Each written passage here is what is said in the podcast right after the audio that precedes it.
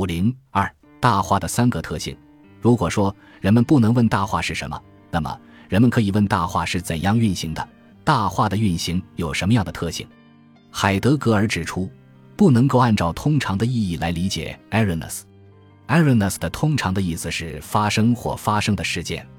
他说，这不是他所思的那个事情，因为 a r o n e s 不仅仅是一种发生，而是使一切发生成为可能的东西。A r o n e s 所命名的东西不能够再用这个词的通常意义来表象，因为在那种通常的意义中 a r o n e s 是在发生和事件的意义上被理解的。不是按照作为敞开和维持着的延伸和发送的大话来理解的。如前所说，存在的发送在于延伸，时间的延伸在于存在的发送。但是，时间的延伸和存在的发送从根本上在于大话过程。也就是说，大话规定了时间的延伸和存在的发送，大话即蕴含了时间的延伸和存在的发送。这是大话的第一个特性。大话的第二个特性是自身撤退。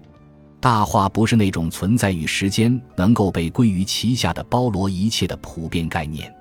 对它进行逻辑分类式的说明丝毫无济于事。因为当我们思考存在本身并跟随它的本己的东西时，存在表明自身是命运的礼物，而实际上在场的礼物正是大化的财产。存在消失在大话中，同样，时间也是大话的礼物，时间是在大话中被延伸的。也就是说，存在与时间都是大话所拥有的。至于大话本身究竟如何，大话在发送存在、延伸时间的过程中，并不是完全公开自身，而总是时时扣留、抑制自身。它在其运行中展示了一种撤退，撤退或自身撤退，正是大化的另一个特性。大化从无垠的去蔽状态中撤回它的最完全的本己的东西，这意味着。大化从本身没收本身，没收属于大化过程本身。通过这个没收，大化并没有放弃自己，相反，他保持了他自己的财产。大话的第三个特性是使人进入他自己的本己中。海德格尔说：“如果足够清楚地思考前面已经说过的东西，就会看到大话的其他特性，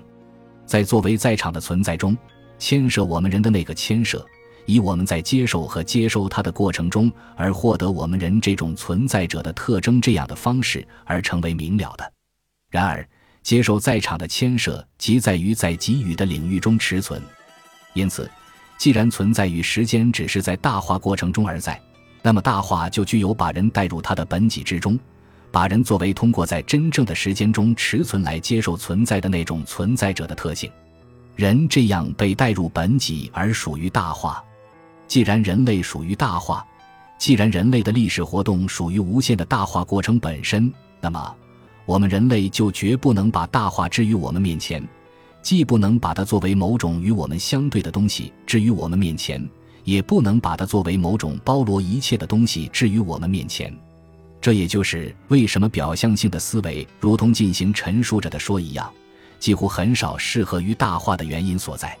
海德格尔特别指出。对大话的特性的说明，绝不意味着大话是某种事物。大话不是某种事物、某种存在者，因此说这个或说那个都一样，只能是对大话的歪曲，就像我们从河流中抽出源头一样。既然如此，人们对大话所能说的只是大话大话着，这样说是从同一个事情，向着同一个事情去说同一个事情。海德格尔说。这种说法从表面上看似乎什么也没有说，而且如果仅仅把这种说法当做一个句子，并仅仅用逻辑来审查，那么他确实没有说出什么。但是，如果我们接受这种说法，并把这种说法不断的作为我们思想的引导，把这同一个事情不是作为任何新的事情，而是作为西方思想中古老事情中的最古老的事情，即那个在 L C A 中隐藏自身的古老的事情，那么情况就完全不同。假如思要听从那必须被思的事情的召唤的话，在所有其他事情之前，在思的所有主题中，这个最初的源头所说的事情，就表露了一种支配所有思想的结合力量。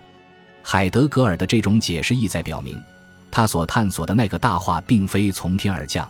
而是在古希腊的阿勒塞耶之思中有其源头。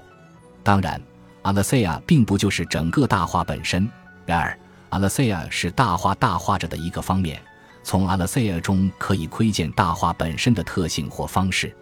因此，当古希腊前苏格拉底的思想家对阿勒塞亚进行思考时，他们就已经在思考大话了。